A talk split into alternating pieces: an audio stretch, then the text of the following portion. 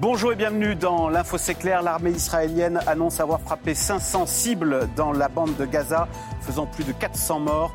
Côté israélien, on dénombre plus de 700 victimes. Faut-il maintenant redouter un embrasement dans toute la région?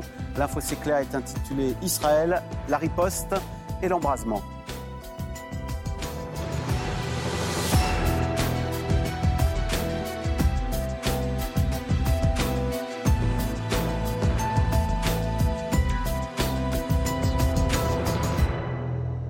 Agnès Levallois, vous êtes vice-présidente de l'Institut de recherche d'études Méditerranée Moyen-Orient. À lire Le précis stratégique, c'est aux éditions de l'Équateur.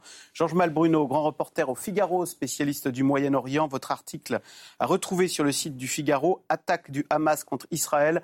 La guerre bouleverse la recomposition du Moyen-Orient.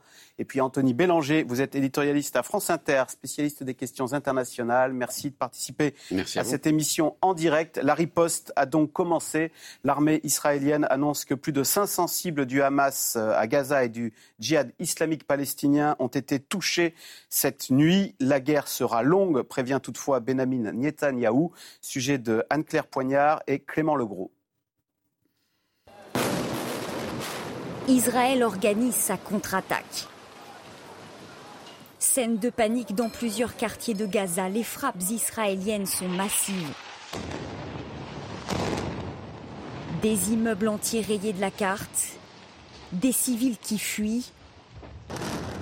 Parmi les lieux touchés, une banque, des bureaux du Hamas, mais aussi cette école de l'Agence des Nations Unies pour les réfugiés palestiniens.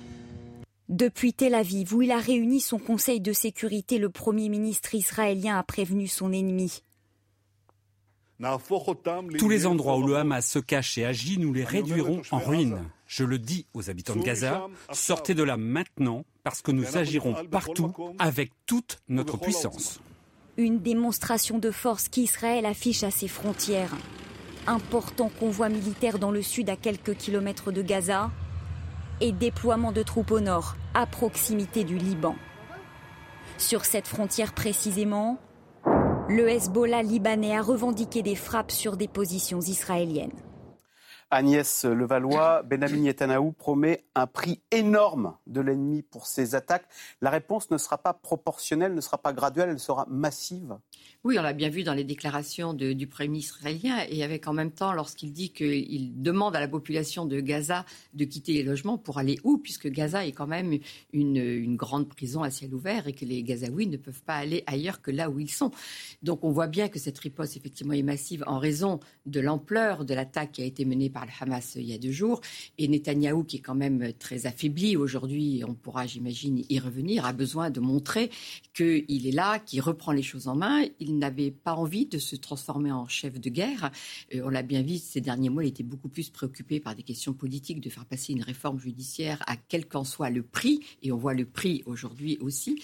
Euh, et donc on voit Netanyahou qui maintenant a besoin de montrer qu'il est fort avec des propos qui sont d'une violence à la hauteur de son point de vue évidemment de l'attaque qui a été menée par le Hamas euh, en territoire euh, israélien, mais avec un sentiment, si vous voulez, face à cette déclaration. Bien sûr qu'Israël doit, doit riposter, il n'y a pas de doute là-dessus, mais on voit bien qu'on est dans un cycle absolument infernal de violence. Est-ce qu'Israël peut riposter de façon ciblée ou bien non, malheureusement Bien sûr que non, c'est pas possible. Dans un territoire aussi petit que la bande de Gaza, où, où le Hamas, de toute façon, est présent sur l'ensemble de ce territoire de 360 km, c'est quand même pas énorme. Et lorsque vous bombardez une tour, vous avez forcément forcément une grande majorité de la population euh, qui est là, qui ne sont pas des membres du Hamas. Je veux dire, le Hamas, ça ne représente pas l'intégralité de la population de Gaza. Georges Malbruno. Et puis, on a assisté à un basculement là. Euh, Netanyahou l'a dit, c'est le jour le plus noir pour Israël depuis 1948.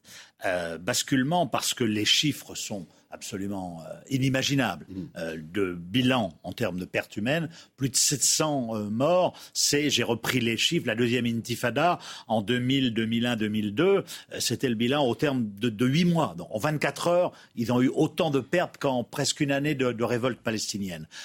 Et surtout, la détention de 163 otages, qui change la donne radicalement au plan de la riposte israélienne. Parce que euh, ces otages vont être évidemment pris comme bouclier humain par le Hamas. Euh, et on oublie, c'est que. Est-ce que c'est pas toute la difficulté d'ailleurs Comment bombarder massivement, bah, sachant que... les vôtres euh, sont sur le territoire de Gaza? Vous devez. Euh, Netanyahou ne peut, ne peut l'ignorer. Non, il ne peut pas l'ignorer parce que 163, c'est énorme, c'est une prise d'otages massive. Lorsque vous avez un ou deux otages, les Israéliens négocient déjà la libération de, centaines de Palestiniens. Donc là, le Hamas l'a dit clairement.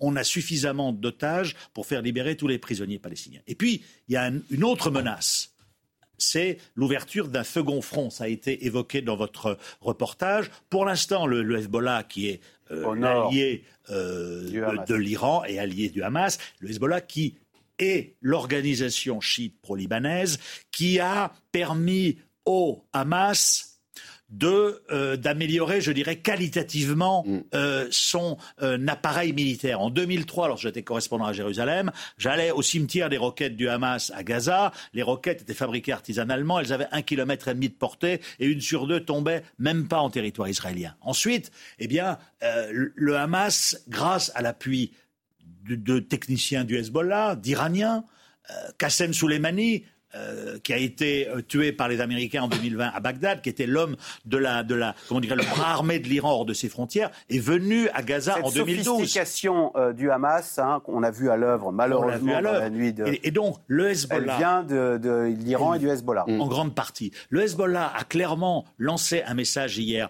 aux Israéliens en tapant symboliquement une portion, on appelle les fermes de, de Sheba, qui est une, un petit secteur non habité, euh, occupé par Israël au Liban, en disant attention, plus vous allez rentrer, engager une opération terrestre dans la bande de Gaza, on ouvrira un autre front ah. sur les, villes du nord d'Israël. Et alors là, le Hamas on l'a dit, a augmenté, je dirais, sa capacité d'action, mais c'est rien par rapport au Hezbollah qui dispose, qui est le joyau de la couronne iranienne dans son, mhm. euh, sa capacité d'intervention. Le Hezbollah, qui est l'autre organisation, euh, au, sud du Liban. Au nord d'Israël, au sud du Liban. Et donc là, c'est pour ça que les Israéliens, aujourd'hui, je parlais de bascule, n'ont plus la main.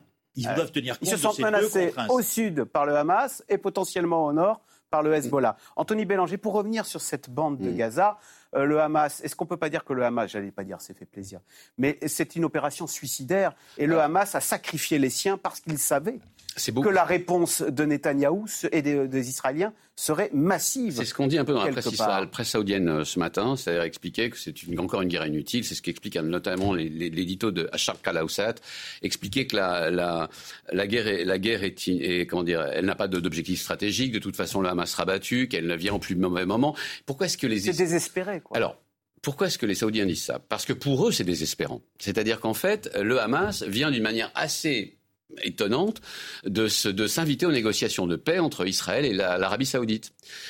Israël et l'Arabie Saoudite, depuis quelque temps, dans, dans le cas des accords d'Abraham, ou même un peu en dehors, négociaient, et on le sait, avec, des, de la bonne, de la bienveillance de part et d'autre, négociaient un accord de paix. MBS comme Netanyahou en rêve. Netanyahou pour une sorte de trophée, parce que l'Arabie Saoudite, le lieu, le lieu des deux mosquées saintes de l'islam, c'est quand même un sacré, un sacré morceau symbolique qui reconnaîtrait l'État d'Israël et signerait un traité de paix avec elle. C'était de part et d'autre une vraie, il y avait une vraie volonté politique.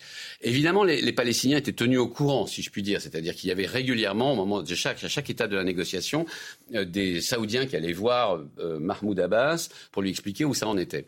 Mais jusqu'à présent, ça se faisait, en tout cas de l'avis des, Palestiniens, aussi bien du Hamas que de l'autorité palestinienne, contre les intérêts, d'une certaine façon, mal compris ou bien compris, des Palestiniens. Euh, et d'ailleurs, depuis dix ans, qui s'intéressait encore à la Palestine, au conflit israélo-palestinien? Sinon, les bouquins d'histoire un peu poussiéreux... C'était passé sous les radars. C'était passé sous les radars. Là, le Hamas vient clairement de s'inviter aux négociations. C'est très important parce que l'Arabie saoudite ne pourra pas signer euh, ces accords de paix dans, la, dans les six mois, les un an. comment, le Hamas remet la question palestinienne remet la question et c'est au cœur de ce qu'on avait oublié. S'il y avait un seul but stratégique, ce serait celui-là. Et deuxièmement, excusez-moi, deuxième but stratégique, c'est de mettre dans la difficulté la coalition de, de Benjamin Netanyahou, qui est une coalition de droite et d'extrême droite. Euh, qui, pour la partie d'extrême droite, est très va en guerre. Là, ils vont être servis. Mais quelle guerre? Avec quel but?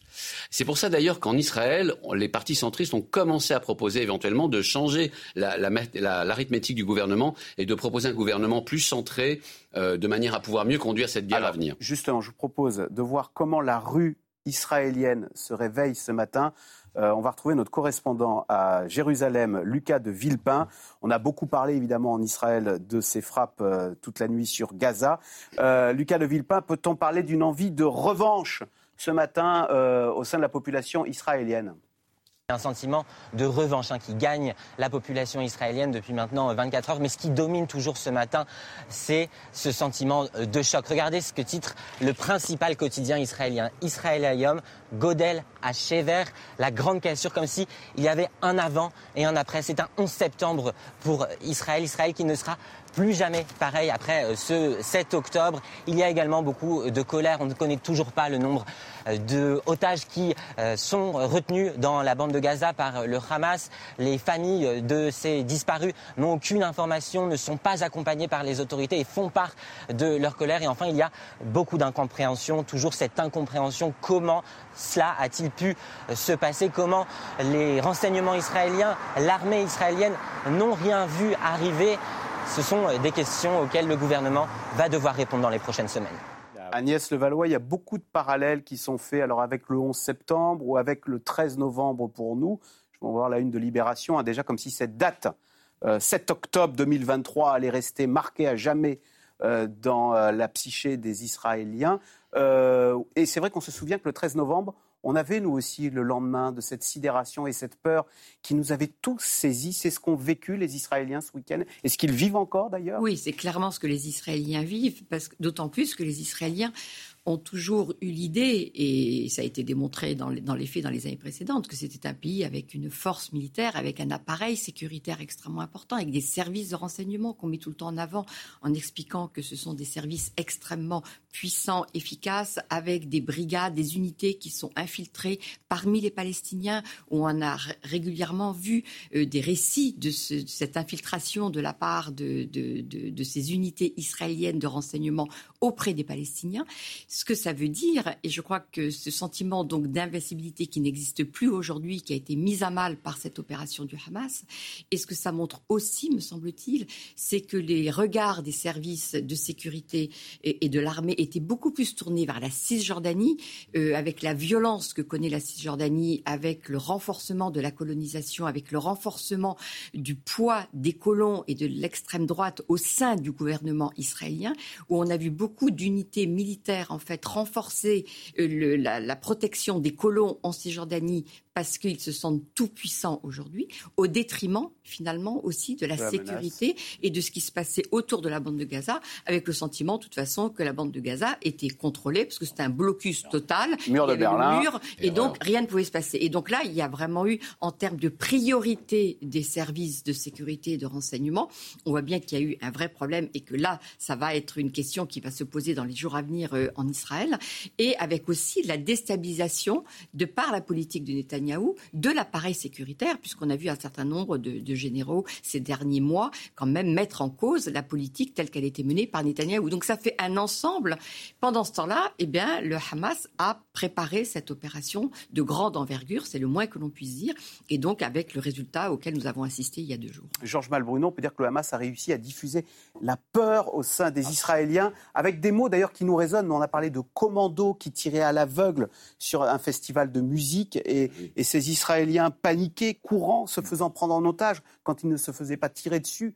C'est. Ça fait 35 ans que je suis le conflit. Quand j'ai vu samedi matin les images euh, de, pseudo-journalistes du Hamas dans les kibbutz israéliens euh, rapporter ce qui se passait, j'en connais pas mes yeux. J'ai pas osé les diffuser parce que je me dis c'est du fake news. C'est un tremblement de terre. Et, mm. et à 15 h samedi, j'ai dit c'est le 11 septembre israélien. C'est le 11 septembre israélien parce que jusqu'à maintenant on avait un conflit de basse intensité. Et c'est là où on a été berné. Et les Israéliens se sont un petit peu aussi bercés d'illusions compte tenu de leur supériorité euh, militaire, aérienne. On faisait des opérations tous les deux ans. On disait, comme euh, selon leur terminologie, on va tondre le gazon à Gaza.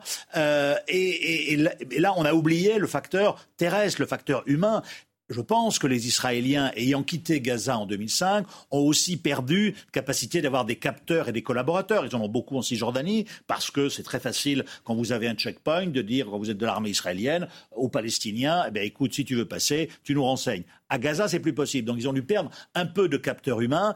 Et en face, le, le Hamas, grâce à l'appui technologique Hezbollah et derrière iranien, mm. a renforcé lui-même ses contre-mesures. Ses contre-mesures. Et donc, ce qui fait que Israël s'est retrouvé un petit peu, un petit peu à nu. Et, effectivement, Benjamin Netanyahu, ce qui lui parle à l'oreille, c'est une commission d'enquête parlementaire sur la faillite des services de renseignement israéliens. Parce que là, là, on est passé dans un autre monde, là. 700 mm. morts en, en, 24 heures. Mm. Pour les Israéliens, c'est rapporté à la, à la population. une population de 9 millions. Donc, c'est un traumatisme énorme. Et effectivement, l'invincibilité d'Israël est en ruine. Et lorsqu'on revient sur le, je dirais, les négociations entre Israël et, un certain nombre de pays arabes, pourquoi ces pays arabes qui ne sont pas des démocraties veulent nouer des relations avec Israël? Non pas, euh, ils sont fiches des Palestiniens, grosso modo, un peu moins l'Arabie que les Émirats et le Maroc, mais c'est surtout pour disposer de l'équipement technologique israélien, se protéger. Et vous avez eu cette formule hier de Ismail un des dirigeants du Hamas, euh, depuis, euh, je pense, le, Qatar, qui a dit qui, a brocardé les dirigeants arabes, disant mais vous voulez disposer de la technologie israélienne pour vous protéger, alors qu'Israël n'est même pas capable de se protéger. Ah. Et ce qui, ce qui, ce qui, c'est une image, ce sont des mots qui ont résonné au-delà. Et donc, si vous voulez, aujourd'hui, cette, euh, ce, cette invincibilité israélienne a été complètement mise à nu et, et, et complètement ruinée. Et, c'est ça qui est important en termes d'image. En termes d'image, parce que nous, on oublie, euh, tu, l'as rappelé Agnès, il y a quand même un phénomène, l'occupation. J'ai appelé hier un, médecin euh, à, Dubaï qui déteste le Hamas, palestinien, chrétien. Il m'a dit, je n'aime pas le Hamas, mais il me dit, 60 ans d'occupation, honneur bafoué, aujourd'hui, j'ai l'impression de retrouver une certaine fierté. Alors, c'est terrible à dire, mais la haine existe. On va parler de Gaza. Quand vous êtes à Gaza, c'est un laboratoire de la haine. Un laboratoire de la haine. Justement, on va y, on va y aller à Gaza. Chez Dayan, en 1960, disait Va à Gaza, va en enfer. C'est 40 ans, 50 ans, 60 ans. On va aller à Gaza. Anthony Bélanger, juste avant d'aller à Gaza, on a entendu Lucas de Villepin à Jérusalem nous parler de l'envie de revanche euh, des Israéliens. Vous parliez, Georges Malbruno, de cette, euh, comment dire, cette humiliation parce que ça y est, ils sont, euh, le sentiment d'incivilité a été. Est-ce que ça peut aller jusqu'à maintenant qu'il y a des otages à Gaza mm. Est-ce que on parle, est-ce que Benjamin Netanyahu peut, on peut imaginer une intervention au sol à Gaza pour faire le ménage, récupérer les otages. Jusqu'où peut aller ah, la colère euh, de Tel Aviv. Une opération, une opération en sol, il va y avoir, ça c'est sûr. C'est-à-dire qu'il y aura des opérations aériennes, mais il va y avoir des. À chaque ils vont rentrer dans, un, ils vont dans ce guépier où il y a 2 millions de. Ariel Sharon les avait extirpés il y a maintenant 10 ans, euh, plus que ça, 15 ans, euh, pour, euh, parce que euh, parce qu'ils pensaient que c'était intenable, que les, les, militaires israéliens au milieu de la bande de Gaza, ce n'était rien d'autre que des cibles. Point barre. Donc il, a, il avait à l'époque le militaire et le premier ministre de caractère euh, qu'on connaissait, a, pris cette décision difficile de retirer à la fois les Israéliens, euh, l'armée israélienne, mais aussi les colons qui, étaient installés en petites unités, qui était une, une, décision stratégique très difficile à prendre, mais pour le coup véritablement utile. Euh, pour les Israéliens, je veux dire c'est pas la première fois qu'Israël est pris en défaut. Hein. On, je rappelle toujours qu'en 2006, au moment, de la, en, au moment de la guerre avec le Hezbollah, tout le monde avait été surpris aussi de la façon dont le Hezbollah avait non pas euh, gagné la guerre, mais en fait tenu la dragée haute pendant quelques semaines euh, à l'armée israélienne qu'on disait surpuissante. Or, les méthodes employées aujourd'hui par le, par le Hamas, et vous aviez tout à fait raison de souligner qu'il y a une collaboration très étroite entre le Hezbollah et le Hamas, on peut même dire, on peut même lire dans les pages du Wall Street Journal ce matin que depuis août, en fait, le Hamas et le Hezbollah se rencontrent à Beyrouth euh, et de temps en temps par les, le, le chef des gardiens de la pour discuter de toutes, deux fois par semaine de la, de la situation stratégique. Ce qui est étonnant, c'est que les Israéliens n'ont pas soit jeter un micro, soit essayer de comprendre ce qui s'y passait, parce que ces, ces, ces rencontres ont l'air d'avoir été sérieuses, étaient longues et permettaient de, de probablement préciser les, les, comment dire, euh, les intérêts stratégiques de l'un et de l'autre, ou la, ou la capacité d'intervention de l'un et de l'autre. Ce qui est sûr, c'est que les méthodes employées par le Hamas ressemblent à s'y méprendre à celles de 2006. Donc, d'une certaine façon, les Israéliens étaient un peu prévenus,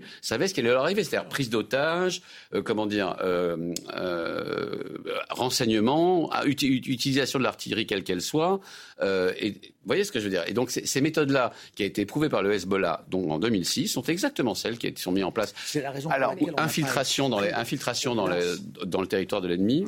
Hmm. Toutes ces méthodes-là sont vraiment celles euh, utilisées aujourd'hui, mais 15, 16, ans plus tard, enfin 12 ans plus tard, par le Hezbollah. Alors, sans, le justifier, peut-être essayer de comprendre euh, le terreau euh, de ces actions terroristes de ce week-end.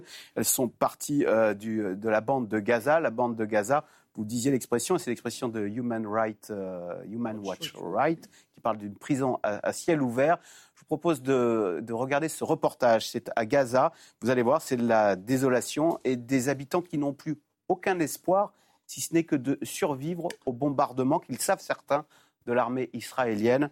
Reportage de Catherine Rougerie et Rami Aboujamus. Il ne reste qu'un champ de ruines, un tas de gravats. Au cœur de la ville de Gaza, cette tour a été soufflée par l'une des frappes israéliennes. Ce père de famille n'a eu que quelques instants pour fuir. C'était un état de panique terrible. Franchement, même moi, l'homme de la famille, je tournais en rond tellement j'étais terrifié et désemparé. Je ne savais pas quoi faire. Au lendemain de l'attaque du Hamas contre Israël, les Palestiniens s'attendent au pire. Certains quittent leur quartier en direction des écoles gérées par les Nations Unies pour s'abriter. Des conditions précaires, des lendemains sombres. Les Gazaouis oscillent entre désespoir et colère. J'ai 15 personnes à ma charge entre mes enfants et mes petits-enfants.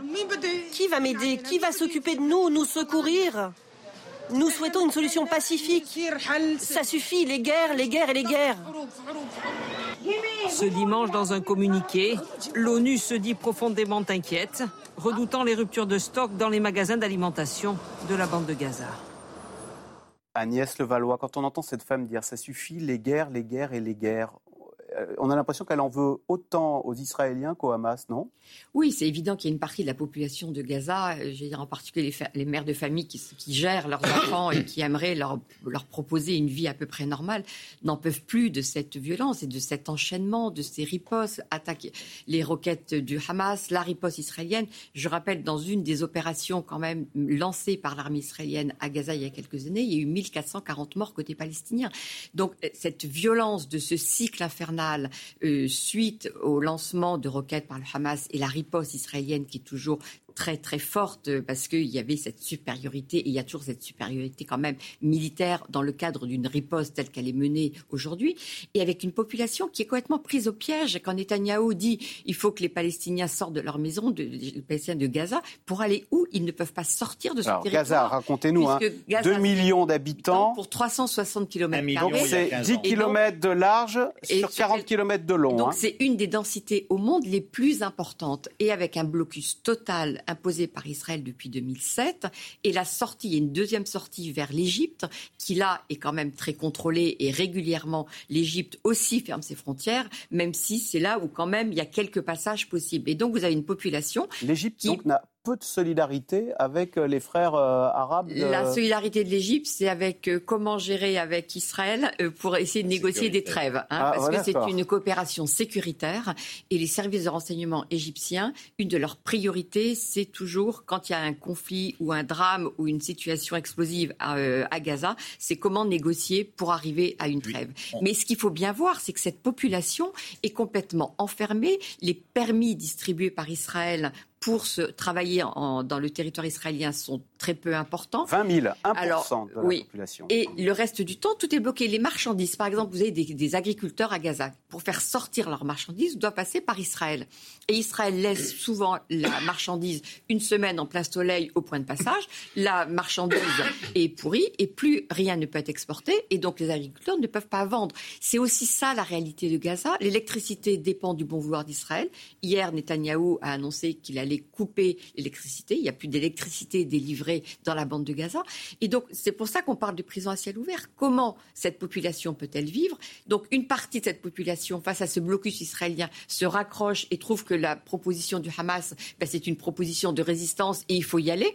Et il y a toute une autre partie de la population qui se rend compte que de toute façon, cette violence n'engendrant que de la violence, ça n'est pas une solution. Vous voyez l'impasse dans laquelle se trouvent même les Gazaouis qui, quand même, veulent, enfin, ne veulent pas euh, disparaître parce que quand même l'objectif de tout ça, de certains Israéliens, de certains, mais évidemment pas tous, c'est on en finit avec cette bande de Gaza parce qu'il y a trop de problèmes. Oui, il y a beaucoup de problèmes, mais ces problèmes ne vont pas se régler par la violence en bombardant tout le temps. Et la réaction du Hamas, qui est de mener cette terrible opération il y a deux jours, et ne règle rien non plus. Et une partie de la population de Gaza, oui, va se retourner contre le Hamas, même si une partie va trouver que le Hamas n'est pas assez fort, et ça va radicaliser aussi toute une partie de, certains Gazaouis qui trouvent que le Hamas ne, va pas assez loin contre Israël. Donc vous voyez l'impasse terrible dans laquelle on se trouve, euh, dans laquelle se trouve cette population de Gaza aujourd'hui. Georges Malbruno, vous y êtes allé, vous, à Gaza? C'est ah, le, désespoir à, ah tous les coins de rue. Taux de chômage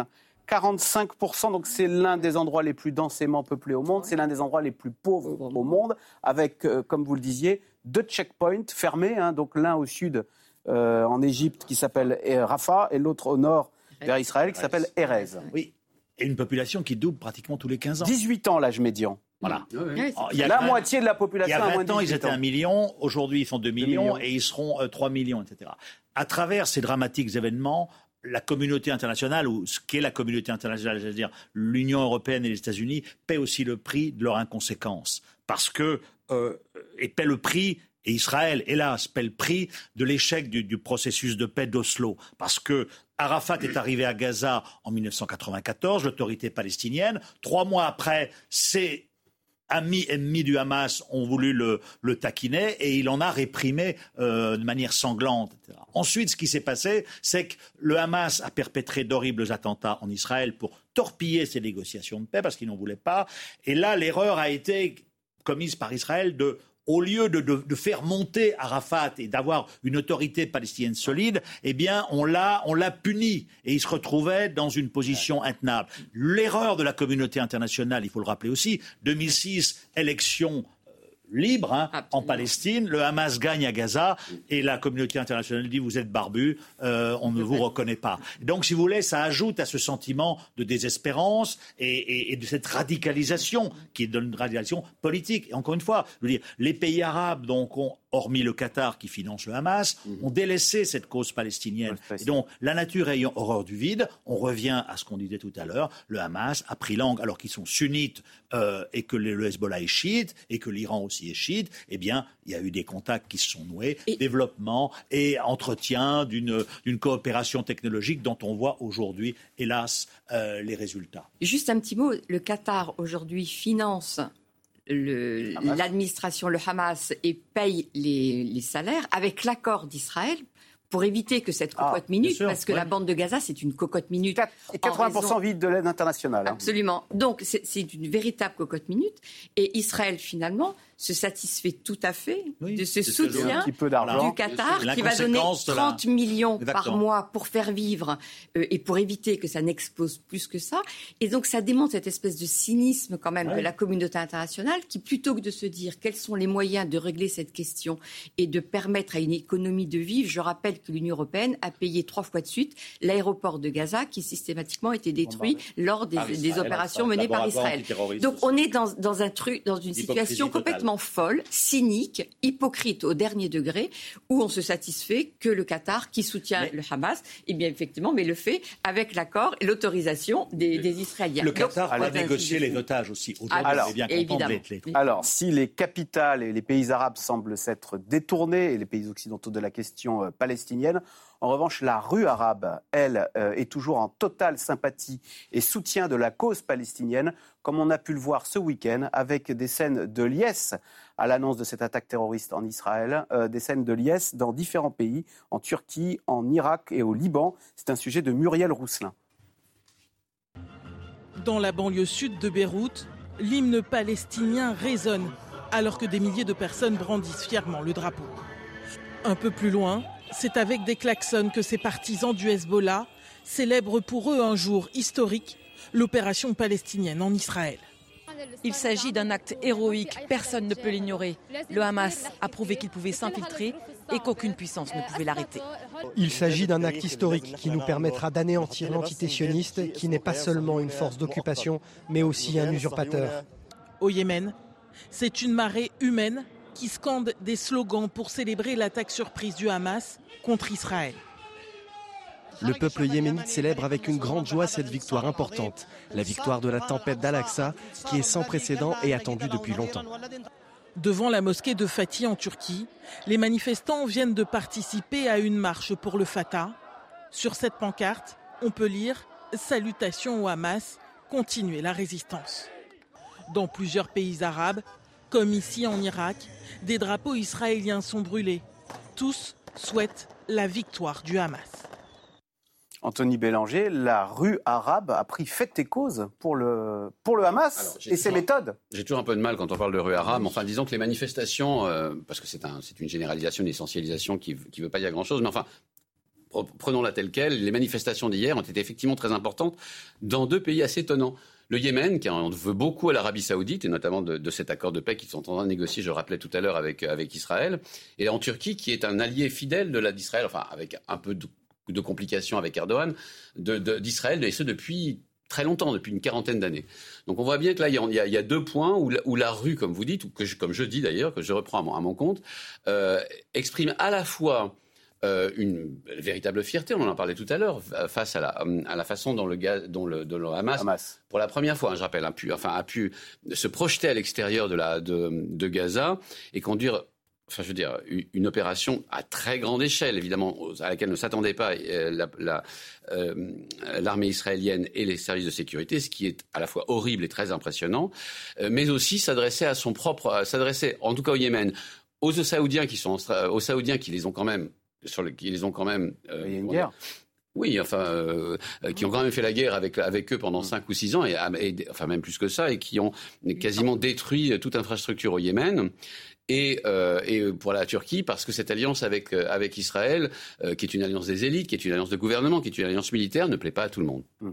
Agnès Levallois, est-ce que Israël, on a l'impression, tant sur le, s'est radicalisé en politique intérieure, mais avait une politique de la main tendue et, et de de normalisation de ses relations à l'international. Euh, Israël a normalisé ses relations avec le Maroc, avec les Émirats arabes unis, ils étaient en passe de le faire avec l'Arabie saoudite.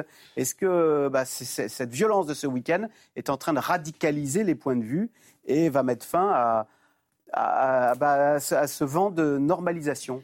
En fait, ce qu'il faut bien comprendre, c'est que ce vent de normalisation, tel que vous le décrivez, se fait sur fond de, négation totale de l'existence des Palestiniens. C'est mhm. ça qui a été euh, en jeu dans cette normalisation, initiée, je rappelle, par Donald Trump à l'époque, qui a proposé, qui a vendu l'idée selon laquelle, en échange de quelques dollars, les Palestiniens allaient renoncer à leur souveraineté et à leur, à leur existence. Et évidemment, c'est un leurre total. Alors, on était, de nombreux analystes mettaient en garde contre cette façon de voir les choses.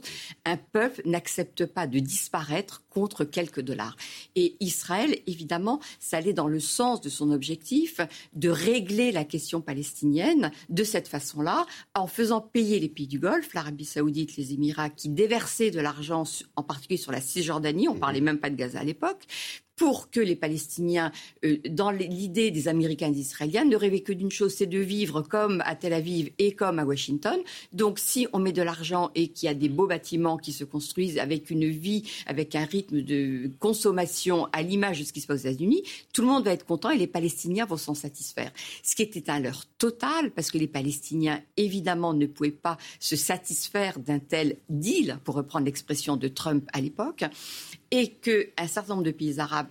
en particulier les Émirats, c'est finalement le plus significatif dans, ce, mm. dans ces pays qui ont normalisé, eux n'ayant rien à faire de cette cause palestinienne, eux voyant effectivement l'intérêt d'une coopération avant tout sécuritaire avec Israël, s'en sont satisfaits. Mais la société, les sociétés euh, du monde arabe ne se sont absolument pas satisfaits de cela. Et pourquoi l'Arabie n'avait pas suivi justement les Émirats il y a trois ans quand les accords d'Abraham ont été signés?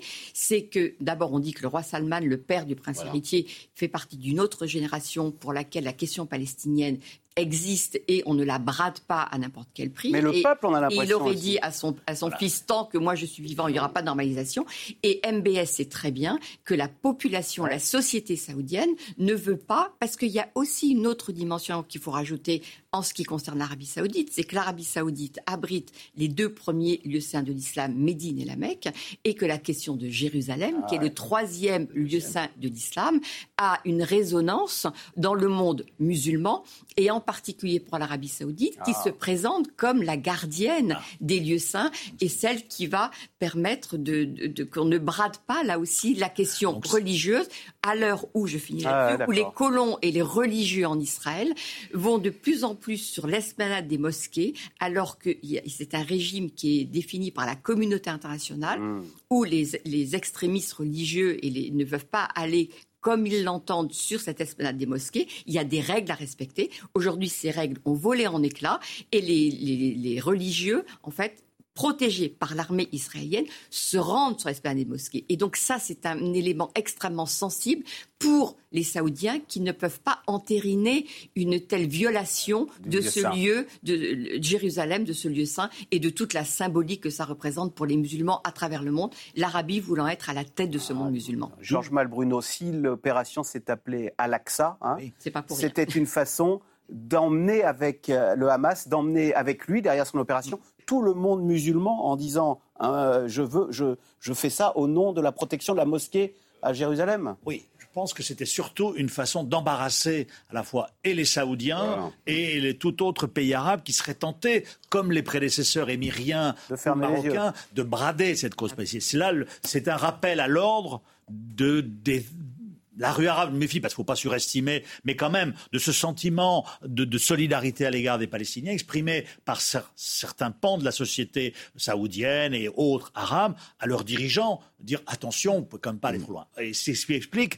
la, réaction extrêmement embarrassée de l'Arabie saoudite aux grandes dames d'Israël, qui a plutôt condamné, qui a parlé des forces d'occupation israéliennes. Et donc, mm. effectivement, il y, y, a ça. Et puis, je crois qu'aussi derrière tout ça, quand même, il y a D'ailleurs, l'Iran l'avait très bien dit. Il y a une volonté iranienne justement de contrer ce rapprochement saoudo-israélien qui serait quand même euh, embêtant pour mm. l'Iran surtout s'il est assez profond et si le contenu de cette normalisation implique des, volets sécuritaires. Et donc, euh, donc voilà, donc c'est un rappel un triste rappel aux réalités du, quand même d'un conflit israélo-palestinien qui avait été oublié, y compris par les dirigeants arabes, oublié par Israël parce qu'évidemment n'avait pas à payer le prix en termes de concessions aux Palestiniens et à la communauté internationale. Et le danger, c'est que ces pays arabes qui avaient délaissé la cause palestinienne au profit de l'Iran, aujourd'hui se disent euh, non, c'est pas possible que la cause palestinienne, les Arabes, soient défendus par euh, par qui vont être défendus?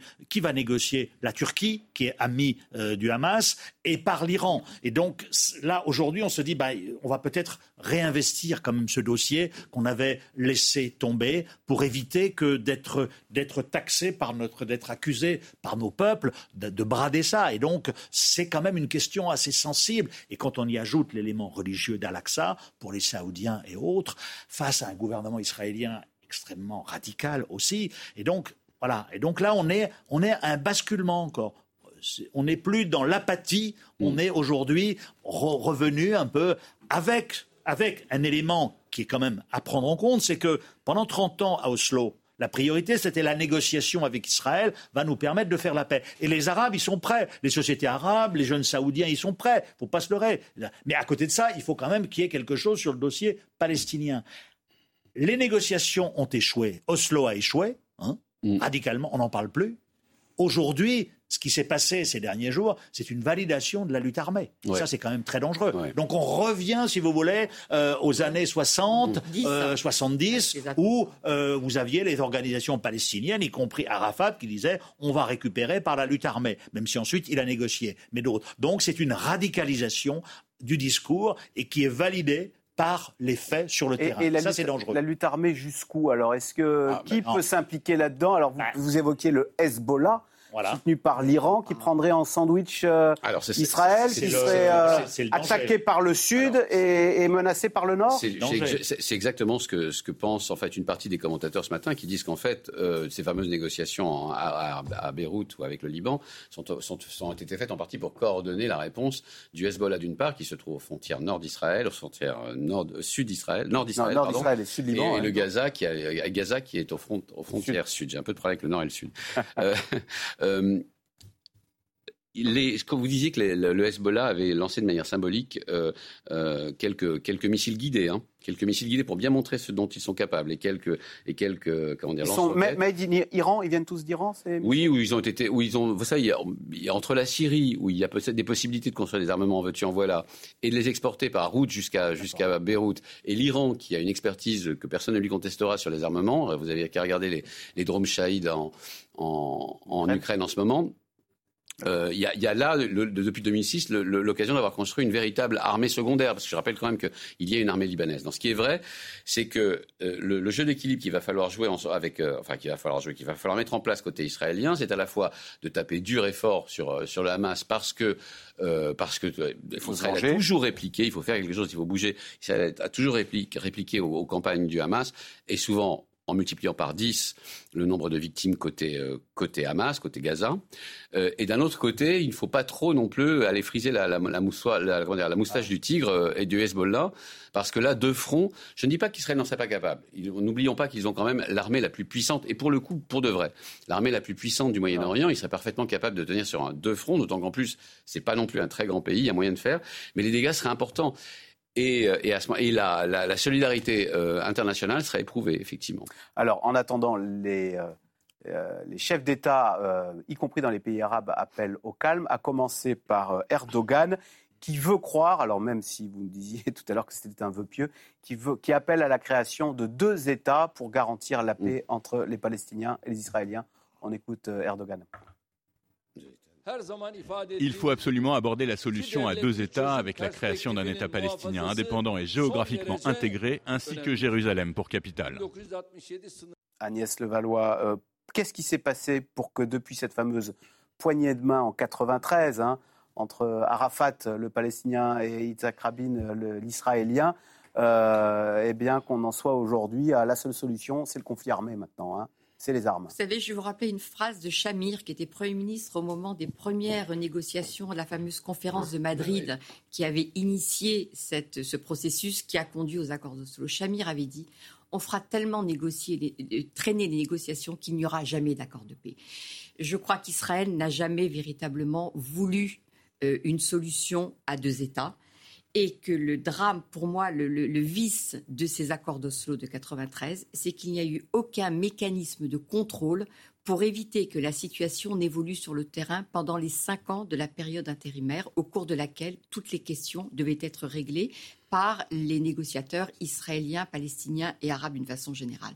Et c'est-à-dire que pendant ces cinq ans de négociations, la colonisation s'est amplifiée dans des proportions considérables, avec le sentiment des Israéliens qu'il fallait absolument que la politique de fait accompli soit de plus en plus importante pour gêner un accord et que de chaque côté, parce que je rappelle quand même que Rabin a été tué par un extrémiste juif hein, qui était contre cet accord de paix et d'un parti politique qui a été ensuite interdit et qui est maintenant au pouvoir en Israël, et que de côté palestinien, il y a eu aussi des forces palestiniennes qui étaient opposées à cette poignée de main qui a été la poignée de main d'Arafat avec Rabin.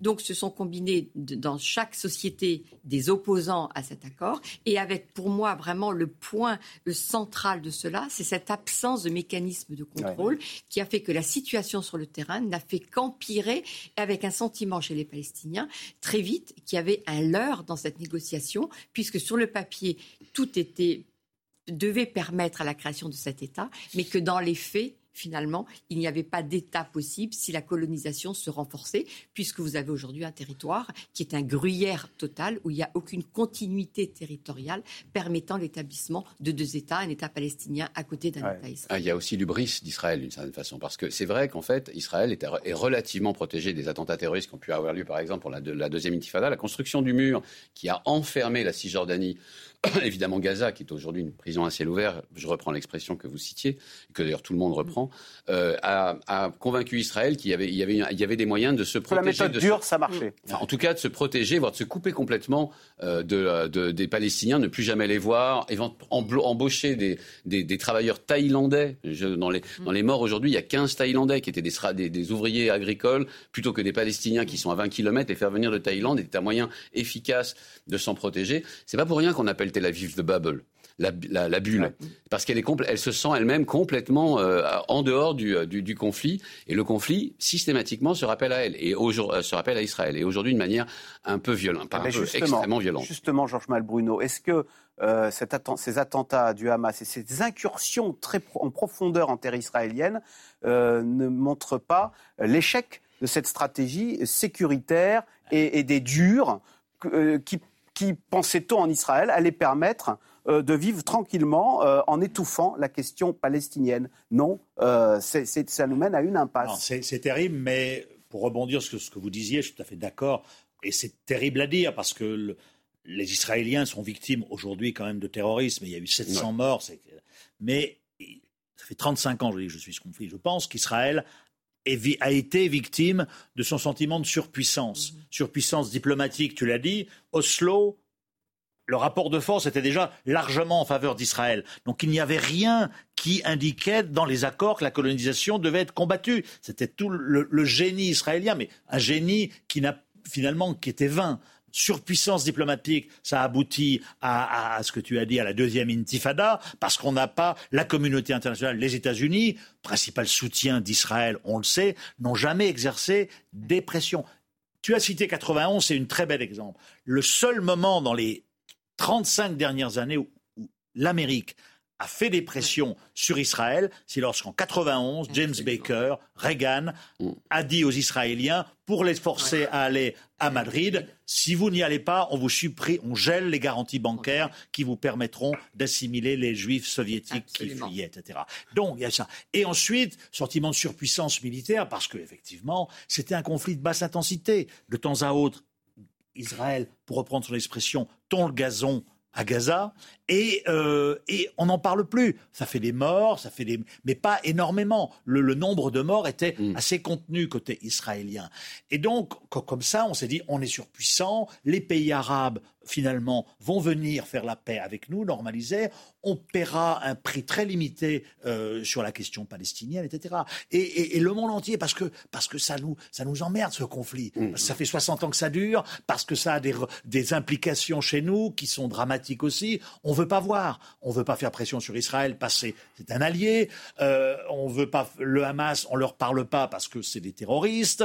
Et donc tout ça est vain, tout ça est vain. Et on l'a bien vu. Emmanuel Macron a appelé Mahmoud Abbas, qui voulait remplacer en février, donc on peut imaginer la réaction de Mahmoud Abbas. Euh, il a appelé le Premier ministre libanais qui n'a aucun pouvoir. Qui va négocier? Ce sont le Qatar, la Turquie mm. et les renseignements égyptiens. Et donc on est dans ce... Et là, Israël est impliqué. Mais, mais je veux dire, il faut, il faut revenir à une, aux fondamentaux de ce, eh de, ce euh, conflit qui est un problème territorial parce, parce que plus on attend, plus le Hamas, tu, tu l'as dit, est un mouvement qui n'est pas djihadiste, c'est un mouvement qui est terroriste par le, selon l'Union européenne, mais qui est, qui est, sur son flanc droit euh, marqué par des gens qui disent il faut taper encore plus fort, par des djihadistes mmh. qui vont dans le Sinaï. Donc c'est ce que je n'arrête pas de dire à mes amis israéliens. Il y a dit, si vous continuez, vous allez, avoir, un Hezbollah bis et vous allez avoir Daesh au sud de chez vous. Vous avez déjà le Hezbollah au nord qui est surarmé, donc il faut revenir à la politique. Alors aujourd'hui, c'est pas le temps, parce que c'est le moment de l'émotion, mm. mais demain, la, la presse israélienne, vous citiez l'Idiot, mm, mm. il y a le Haaretz qui blâme Netanyahou. C'est une énorme gueule de bois donc pour Israël ah qui se retrouve c'est un jour dramatique. Qui alors certes, il y a le, jour le plus noir depuis 48, mais assiégé euh, de non pas assiégé, mais c'est le jour le plus noir depuis 48 parce que ils ont le sentiment à juste titre qu'on a il y a une invasion terrestre. Il y a 1000 personnes en armes qui sont venues pour tuer, pour massacrer. Et qui, ça ne s'était jamais vu. Et qui continuent de, d'ailleurs, ce matin, les informations qui disaient qu'il y avait des militants du, du Hamas qui continuaient d'entrer en Israël. Oui, encore, c'est pas, terminé les opérations. Je voudrais que, hein. je voudrais que nos téléspectateurs comprennent bien la disproportion des, des, forces. Euh, Israël, c'est 500 milliards de, PIB pour un pays de 9 millions d'habitants. L'autorité palestinienne, ou la Palestine comme définie par l'ONU, c'est-à-dire Gaza et la, euh, et la Cisjordanie, c'est 20 milliards. C'est-à-dire que vous avez de 1 à 25. 25. Donc euh, évidemment, euh, les, les, Israéliens ont pu à bon droit estimer que leur surpuissance et aussi l'espèce de fascination qu'ils exercent sur les pays arabes voisins, la Jordanie et, et, la Palestine, pardon, et, euh, et l'Égypte, mais aussi sur les Émirats arabes unis, qui eux aussi cherchent à, se développer rapidement, à être riches sans passer par le pétrole et le gaz. Et malheureusement, l'heure est plus aux armes qu'à la volonté de se mettre autour d'une table. Absolument. Donc on n'est pas au fond avant qu'on puisse non, dire. mais cette guerre va durer. De toute façon, qui est une situation coloniale et qu'il va falloir gérer sous cet aspect-là. C'est-à-dire qu'il y a un pays qui occupe des territoires et tant que la solution politique ne sera pas là, la résistance telle qu'incarnée par les Palestiniens va continuer sous des formes dramatiquement violentes dans certains cas, comme on l'a vu malheureusement il y a deux jours. Merci beaucoup de nous avoir aidés à comprendre et à décrypter euh, ces dramatiques euh, euh, événements et attentats du week-end en Israël. Vous restez sur France Info où toute la journée on continuera de se tenir au courant de la situation au Proche-Orient. Bon, bonne journée sur France Info et à demain pour une nouvelle émission.